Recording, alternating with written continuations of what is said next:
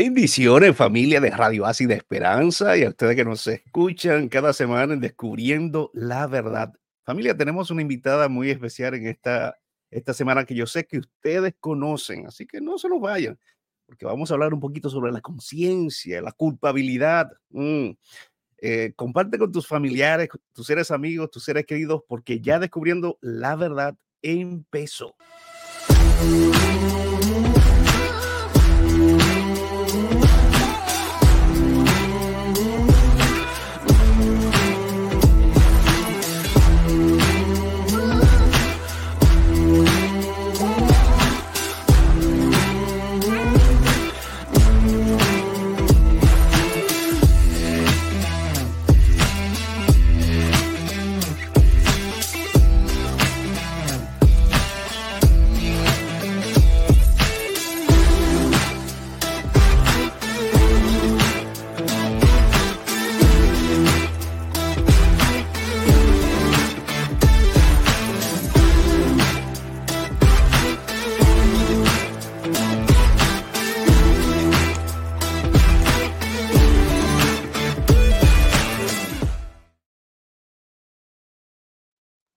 Así es, mis queridos, bendiciones, bienvenidos, bienvenidos a toda nuestra familia de Radio Así de Esperanza.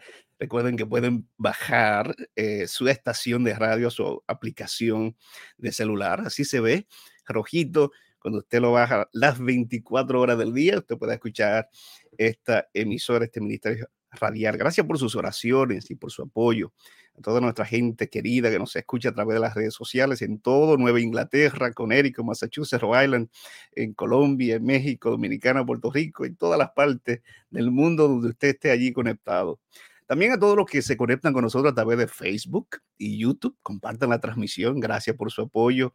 Un saludito también a nuestra gente de Apple Podcast. Nuestro, nuestro programa también está en en Spotify y Apple Podcast tenemos muchos jóvenes que escuchan cada, cada semana las entrevistas que tenemos y presentamos aquí en este programa.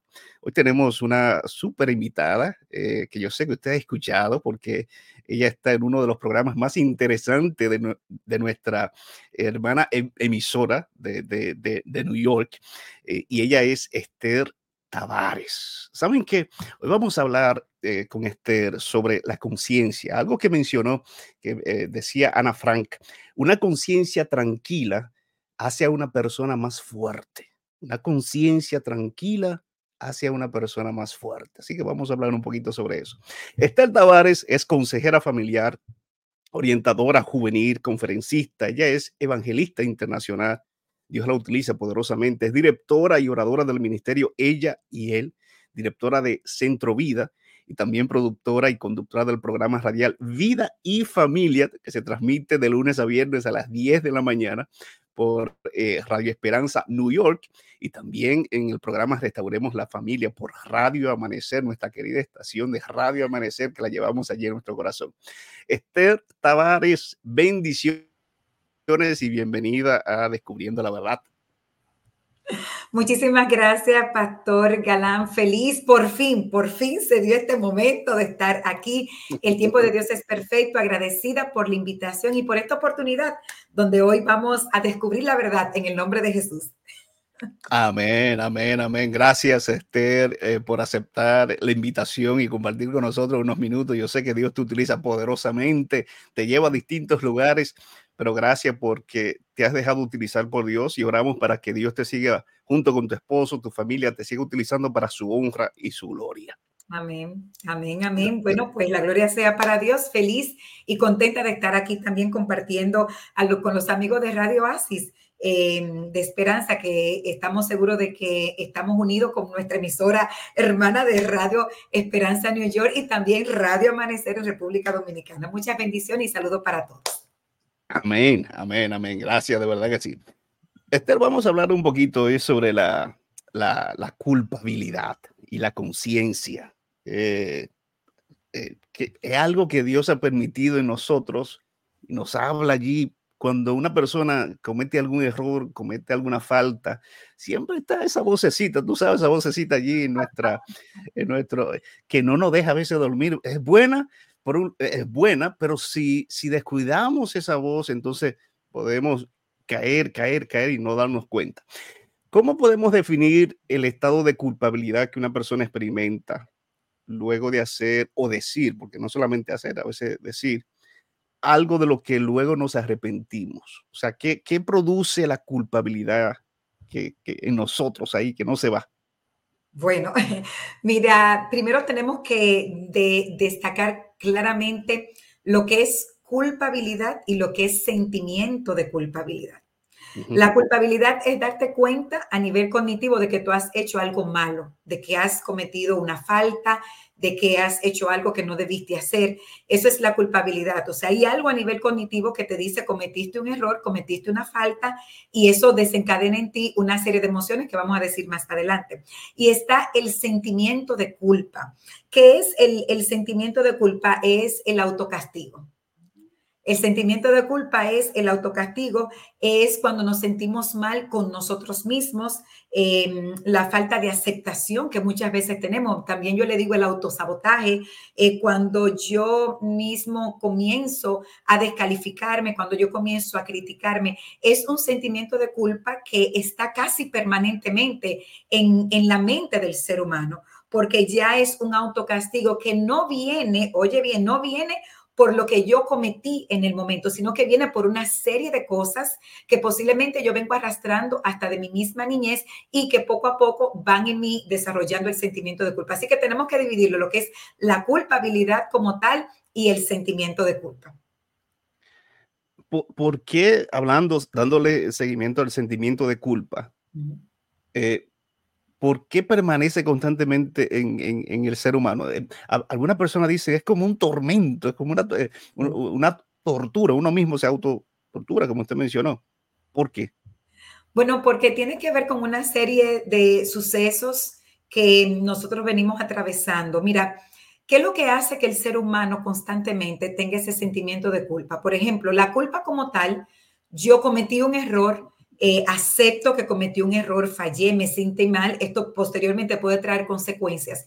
Pero ya con el tiempo yo lo supero, ya eh, busco alguna orientación, con el tiempo ya yo mismo me voy dando cuenta de que sí, que soy una persona imperfecta, que cometió un error. Nosotros los cristianos vamos a Dios, le pedimos perdón y entonces ahí viene el proceso de sanación, de restauración. Entonces ya viene la paz. Ahora, el sentimiento de culpa es un sentimiento más permanente porque tiene que ver con muchas cosas relacionadas a, la personalidad, a la creencia del ser humano.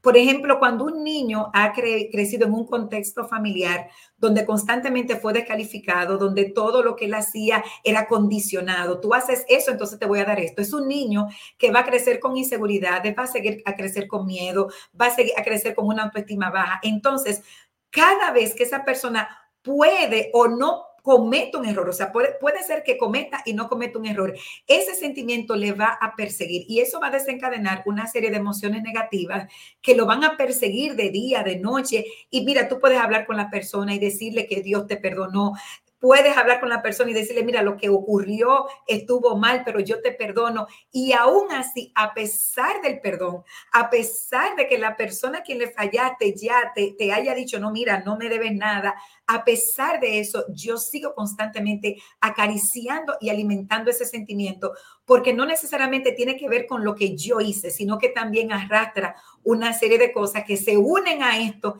y entonces la culpa se hace muchas veces más grande y más poderosa en nuestro pensamiento. Interesante.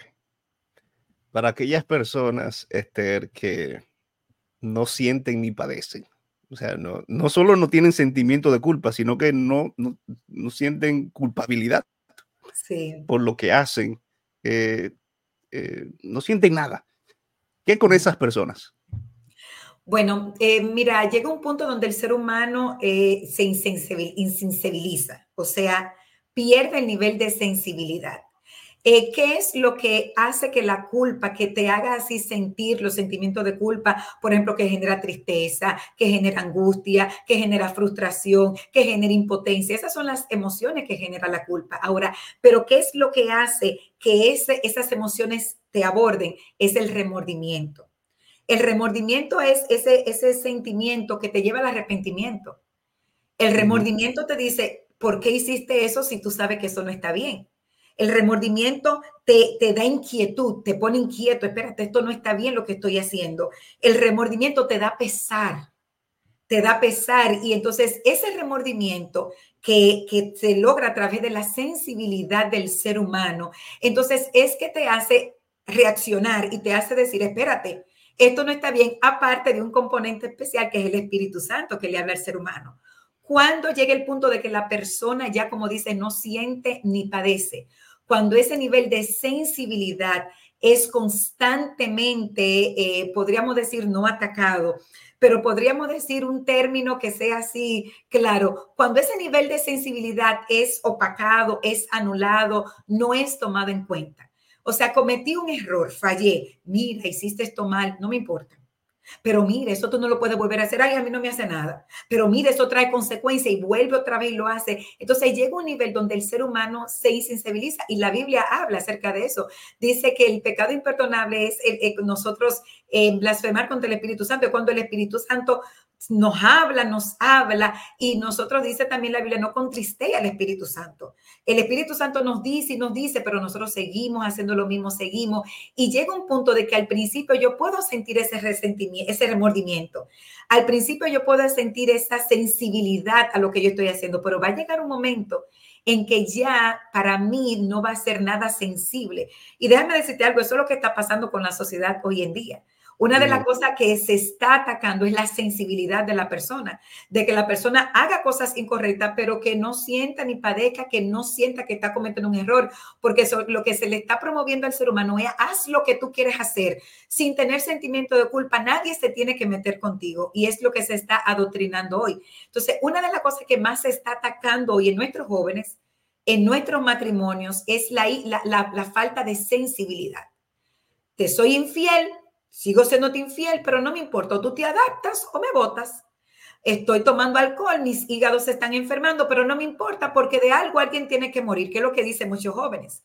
Estoy mm. fumando vape, como he hablado con muchos jóvenes, pero eso te daña los pulmones. No importa, de algo tengo yo que morir, voy a morir de esto. O sea, el nivel de insensibilidad hace que el remordimiento en el ser humano, que es lo que nos inquieta, que es lo que nos lleva al arrepentimiento, que es lo que nos hace pesar en nuestro corazón, entonces ya no surja su efecto, ya no surja ese efecto y en cierto modo no nos importe, porque sí importa, porque viene la consecuencia, pero la sensación de que no importa es algo que ya se ha venido promoviendo y que el ser humano lo desarrolla por varias razones, por rebeldía, eso es importante saberlo.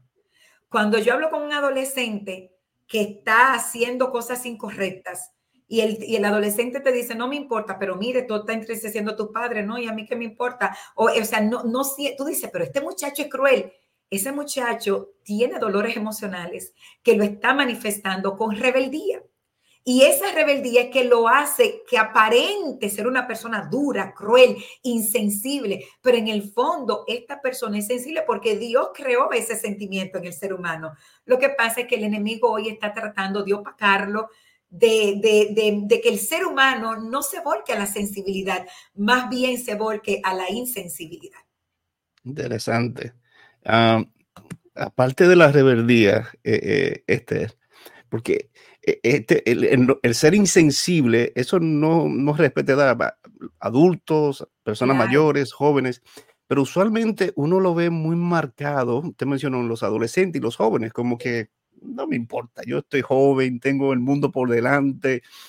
Eh, eh, usted mencionó que por algún dolor, algún trauma, alguna situación del pasado, una rebeldía, será también que los jóvenes, al no experimentar las consecuencias de sus decisiones a nivel como quizá un adulto ya lo ha experimentado, eh, cada decisión tiene un resultado, tiene una consecuencia. ¿Será que por esa razón eh, se lanzan así en la vida como que no le importa nada?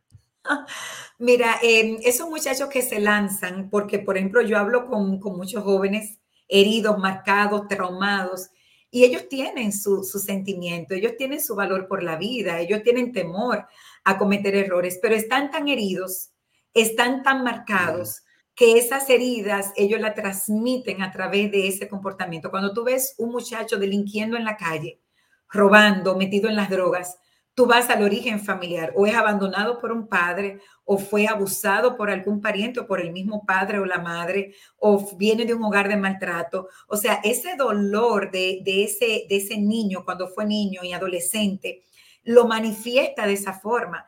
Pero no es que no ve la consecuencia, la consecuencia lo ve. Lo que pasa es que está tan insensibilizado que no le importa eh, a veces el dolor, no le importa el sufrimiento, no le importan las consecuencias, eh, porque es una forma de autocastigo para, para la persona. Entonces, no es que, que no las vea, las ve. Y no es que no le, importen, sí le importa en cierto modo, pero por otro lado, está tan herido, tan, tan marcado por la vida, que esa es como la forma de ellos eh, autocastigarse o calmar ese trauma que, que los, los marcó desde, desde el principio. Entonces, también en los adultos, eh, se, posterga también hasta las personas adultas. Eh, yo he conversado con personas mayores, ya hombres, que están sumergidos en las drogas que tienen una vida descontrolada, una vida totalmente promiscua y tú le dices, te puedes enfermar de sida, si sigues en la droga vas a perder tu hogar, tu familia. Entonces, que ellos dicen, no, eso es lo que yo me merezco porque yo soy malo, eso es lo que yo, y ahí viene el, ese es el sentimiento de culpa, eso es lo que yo me merezco porque yo soy malo, eso es lo que yo me merezco porque yo soy un monstruo para mi familia. Entonces, ese sentimiento de culpa es lo que hace que ellos no entiendan de que hay un Dios perdonador, de que ellos pueden cambiar su historia, de que Dios no lo creó para vivirse autocastigando, porque recuerda lo que te dije del sentimiento de culpa, es el autocastigo es esa sensación de hacernos mal a nosotros mismos. Entonces, por eso es que seguimos haciendo la cosa mal, aunque nos vaya mal, aunque esto traiga consecuencias, pero lo sigo haciendo porque ese sentimiento de culpa es lo que hace que yo me siga castigando, que yo me siga viendo como una persona mala y merecedora, como una persona cruel. Eso es lo que hace el sentimiento de culpa. A diferencia de la culpa, es que yo cometo un error, pero automáticamente me siento mal en el momento, me arrepiento, tomo medidas y sigo hacia adelante con mi vida. La culpa hace eso, pero el sentimiento de culpa ya hay que trabajarlo de manera terapéutica porque desencadena no solamente lo malo que estoy haciendo, sino una serie de cosas que yo puedo traer de la niñez, de la adolescencia, cosas que me marcaron en el pasado. Bien. ¿Hará alguna historia bíblica, Esther?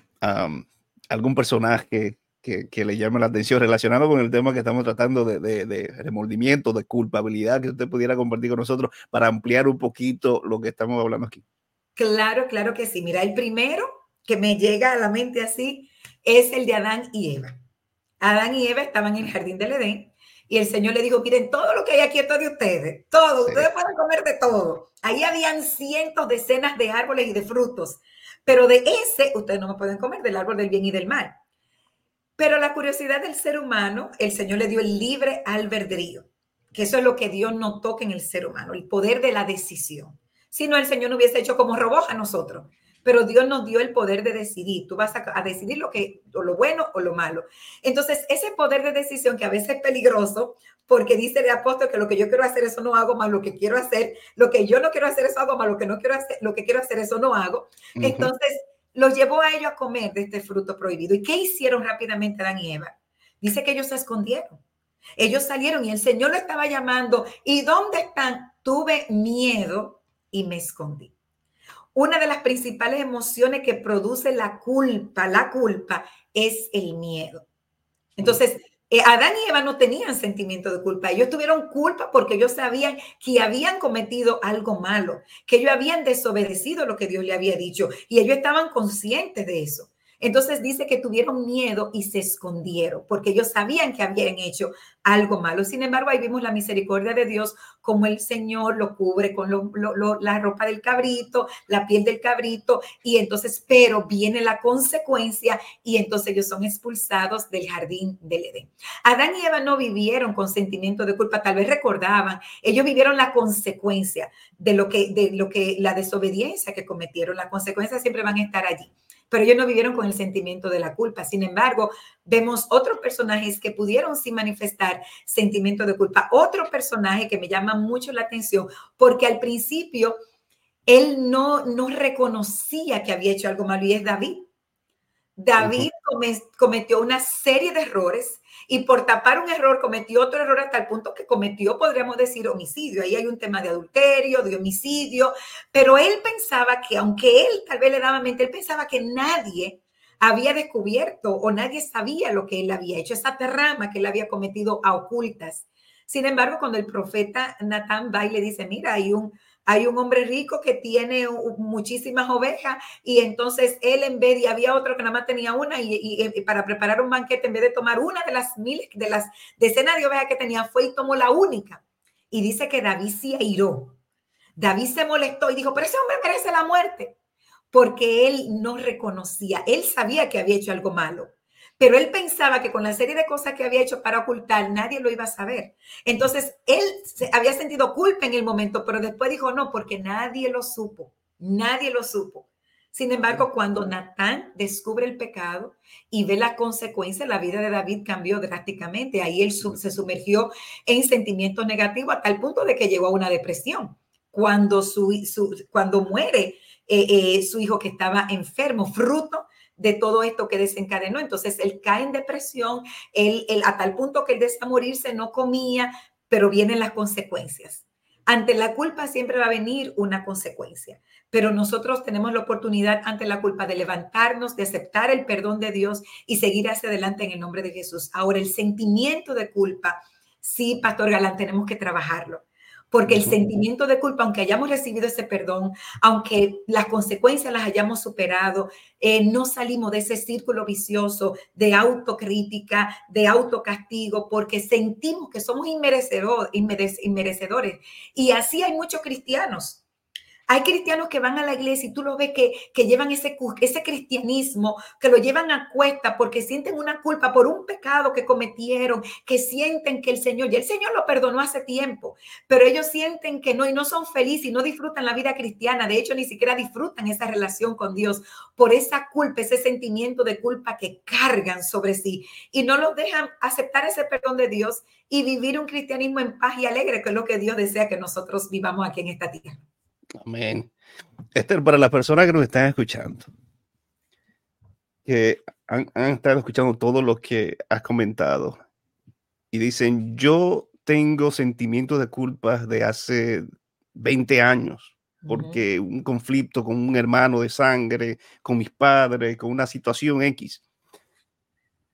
Y la persona dice, ¿qué paso yo puedo dar ahora para resolver esta situación, porque yo quiero liberarme. Si yo, yo voy a la iglesia, puede que sea un líder de iglesia, inclusive, puede ser un pastor, puede ser un anciano, un hombre, una mujer, un joven. Esto no respeta edad, ni posición o estatus económico. ¿Qué pasos usted recomienda, Esther? Que una persona puede dar pasos prácticos para salir de, de, de esta cadena, ¿verdad? De, de estas prisiones del sentimiento de culpabilidad. Exactamente, mira, lo primero es reconocer que estoy albergando sentimientos de culpabilidad. Hoy hemos dado varias características, eh, nos sentimos mal con nosotros mismos, nos autocastigamos, la falta de aceptación a nosotros mismos, nos vivimos criticando, mira, hiciste eso malo, tú siempre cometiendo errores, tú nunca vas a cambiar, eh, también ese, diálogo, ese diálogo interno hiriente donde nos herimos a nosotros mismos. Mm. Entonces, identificar, reconocer, pero espérate, yo albergaba sentimiento de culpa por muchos años y tal vez esta persona mm, tal vez ni identifique por qué viene ese sentimiento de culpa, pero cuando yo identifico, espérate, yo por años he albergado sentimiento de culpa que no me han dado paz, que vivo con ese peso, con esa carga, es el primer paso, identificar. El segundo paso es buscar algún tipo de ayuda emocional. Para yo poder identificar ese, ese suceso, esa vivencia, ese trauma que me marcó. Porque mira qué pasa, puede ser que alguien haya cometido un error en la etapa adulta, alguien que viene arrastrando sentimiento de culpa desde la niñez por muchas razones. Y en la etapa adulta comete un error. Pero, pero ese error para esa persona es como una cosa grande. Mira, yo recuerdo una vez en nuestra iglesia, había un hermano que era muy correcto, muy correcto. Era un hermano que apreciábamos muchísimo, pero él era muy recto en todo lo que hacía. Él no quería como que su vida se viera manchada. Y una vez, yo recuerdo que hicimos una cena de jóvenes y, él no iba a ir a la cena, no se inscribió para la cena, pero uno de los directivos de la cena, al fin y al cabo, él se decidió ir a la cena porque lo motivábamos, la familia, y él fue a la cena. Uno de los jóvenes recuerdo como ahora, y eso hace años, se acercó al hermano y le dijo, hermano, usted vino a la cena, pero usted no se inscribió, usted no pagó. Mire, mira, Pastor Galán. Ese hombre hubo que, sacarlo de la cena, ese hombre se enfermó, hubo que internarlo. No hubo una cosa tan grande para él que le dijeran eso. Mira, eso es una sencillez, pero él sintió la culpa de que él había estado en ese lugar sin haberse inscrito previamente. Eso es una sencillez para muchos, pero para él es una cosa del otro mundo. ¿Por qué? Porque él arrastraba sentimientos de culpa.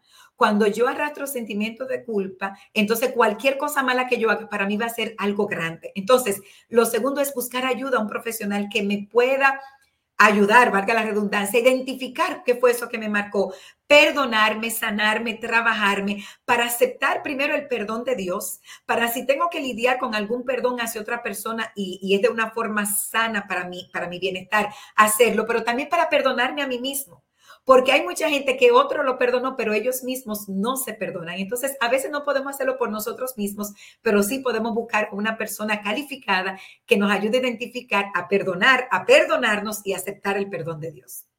Amén. Ahí está, ahí está. cuando uno se sienta a, entender esta, esta temática, este, podemos tener, desarrollar también la empatía.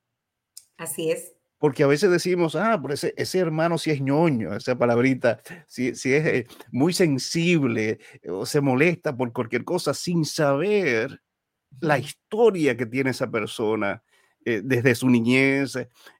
Entonces, cuando, cuando entendemos que las personas pasan por situaciones difíciles y tienen sentimientos quizás de, culpa, eh, nos manejamos mejor con, la forma como nos comunicamos o comprendemos mejor a la persona cuando reacciona con tristeza ante, ante algo que no, para nosotros sería algo sencillo, algo normal. Eh, interesante. Mira, y aún hasta cuando comete un error, mira, yo pienso que el maestro de la empatía fue nuestro Señor Jesucristo cuando estuvo aquí en la tierra. El Señor no etiquetó, el Señor no juzgó, el Señor no acusó, aún estando frente a prostitutas, e, entrando en personas de, todas las clases sociales como robadores de impuestos, como personas, eh, podríamos decir, personas que eran de, una eh, eh, cosa dudosa, la palabra se me fue, pero de una reputación dudosa. El Señor no cuestionó a esas personas porque Él era empático. Y yo te puedo dar mi propio testimonio. Eh, ahora cuando yo veo un drogadicto en la calle, cuando alguien me dice, mira, mi hijo es adicto a las drogas, cuando me dice, mira, mi hijo, eh, esta persona abusó de, otra persona sexualmente, eh, en mi caso hay un nivel de empatía muy grande. ¿Por qué? Porque ya me ha tocado conversar con esas personas. Entonces, detrás de cada, de cada abusador, detrás de cada adicto, detrás de cada alcohólico, hay una historia dolorosa.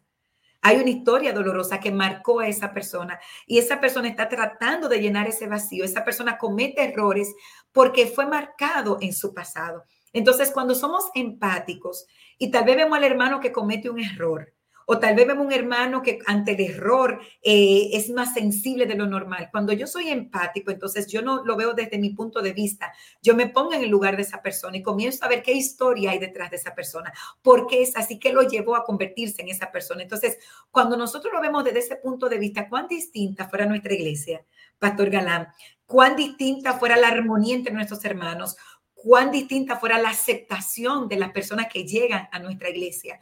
Eh, es muy distinta. Recuerdo una vez que fue una, una, una, persona a la iglesia y nadie se atrevió a acercarla. Y, un día conozco muy amoroso de nuestra iglesia, él me llama y me dice, Esther, eh, eh, yo quiero que usted vaya conmigo porque hay una persona afuera. Esa persona estaba brotada completamente de un SIDA ya terminal. Y era una mujer de alrededor de 30 años y su piel entera estaba, estaba brotada, brotada totalmente. O sea, era una persona que, que, te, que, te, que te a ti de tu acercarte. Pero cuando fuimos donde ella, yo me acerco y le, y le, y le, le, le cubro sus brazos, ella se impresionó de eso. Ella no es que me puse al riesgo, no, pero sí yo traté de tener un acercamiento, de, de sobrarle sus hombros, de acariciarla. O sea, yo no la rechacé, sino que me acerqué y ahí esa mujer lloró. Y en cuestiones de instantes, esa mujer me cuenta su historia. O sea, una niña que desde los 13 años el papá y la mamá la mandaban a prostituirse a la calle, y ella contándome su historia con tres niños. Entonces, ¿qué hace el ser humano cuando ve una mujer así? Mira, ¿qué hizo? Mira esa mujer, cómo anda con sida. Pero detrás de cada persona que carga con un sentimiento grande de culpabilidad hay una historia. Y cuando nosotros desde la empatía podemos ver eso, el cristianismo fuera totalmente diferente, porque entonces fuéramos las manos y los pies de Cristo aquí en esta tierra, que eso fue lo que el Señor vino a hacer, a ser empático ante todas las necesidades del ser humano.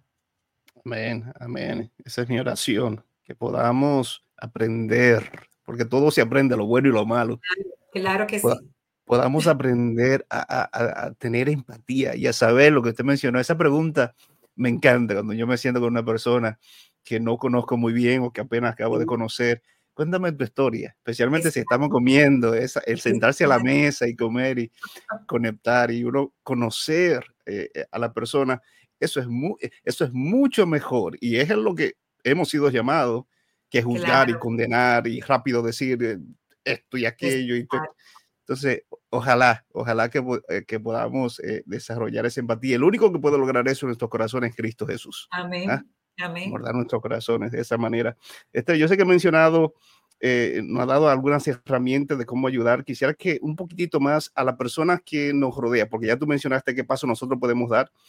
Si yo tengo un, un hermano, un familiar, un hijo que yo sé que, tiene sentimiento de culpa, que está ahí trancado en, su cuarto y está en videojuego, cualquier cosa, ¿qué yo puedo hacer? ¿Qué paso yo puedo hacer ya desde, eh, desde eh, eh, yo ayudar a, mi prójimo a, salir de, este sentimiento?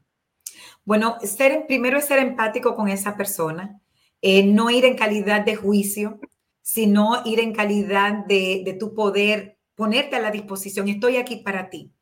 Dime en qué te puedo ayudar quiero, quiero escucharte, necesitas hablar con alguien, estoy aquí para ti. Has dicho algo muy interesante y es de alguien que está encerrado en un cuarto, alguien que se ha sumergido tal vez en, en pornografía, en videojuegos. Esas son anestesias que el ser humano le pone a las heridas. Son personas heridas, son personas marcadas, pero esas son anestesias. Yo hago esto para olvidarme, para desconectarme del problema, para que ese sentimiento no me cargue más, no me abrume más. Entonces, esas personas necesitan eh, sentir que alguien les escucha, que alguien comprende. Eh, mira, no sé por lo que está pasando, pero yo te entiendo. Yo quiero ser solidario contigo. Yo quiero que sepas que estoy aquí para ti. Esa es una palabra clave. Yo estoy aquí para ti. Pase lo que pase, tú puedes contar conmigo. Entonces, ya yo estoy abriendo una brecha en una persona que no, tal vez que no confía, porque tiene sentimientos donde hasta él mismo o ella misma se autocritica y se autoculpa. No confía casi en los demás, pero ya yo estoy abriendo una brecha para que esa persona pueda sentir confianza. Estoy aquí para ti, eh, puedes confiar en mí, orar, estoy orando por ti, ora por esa persona. Y algo importante que es el primer paso terapéutico que para mí siempre lo recomiendo, que lo dice la Biblia, y es el amor. La palabra de Dios dice, el amor cubre multitud de faltas, multitud de pecados. Otra versión.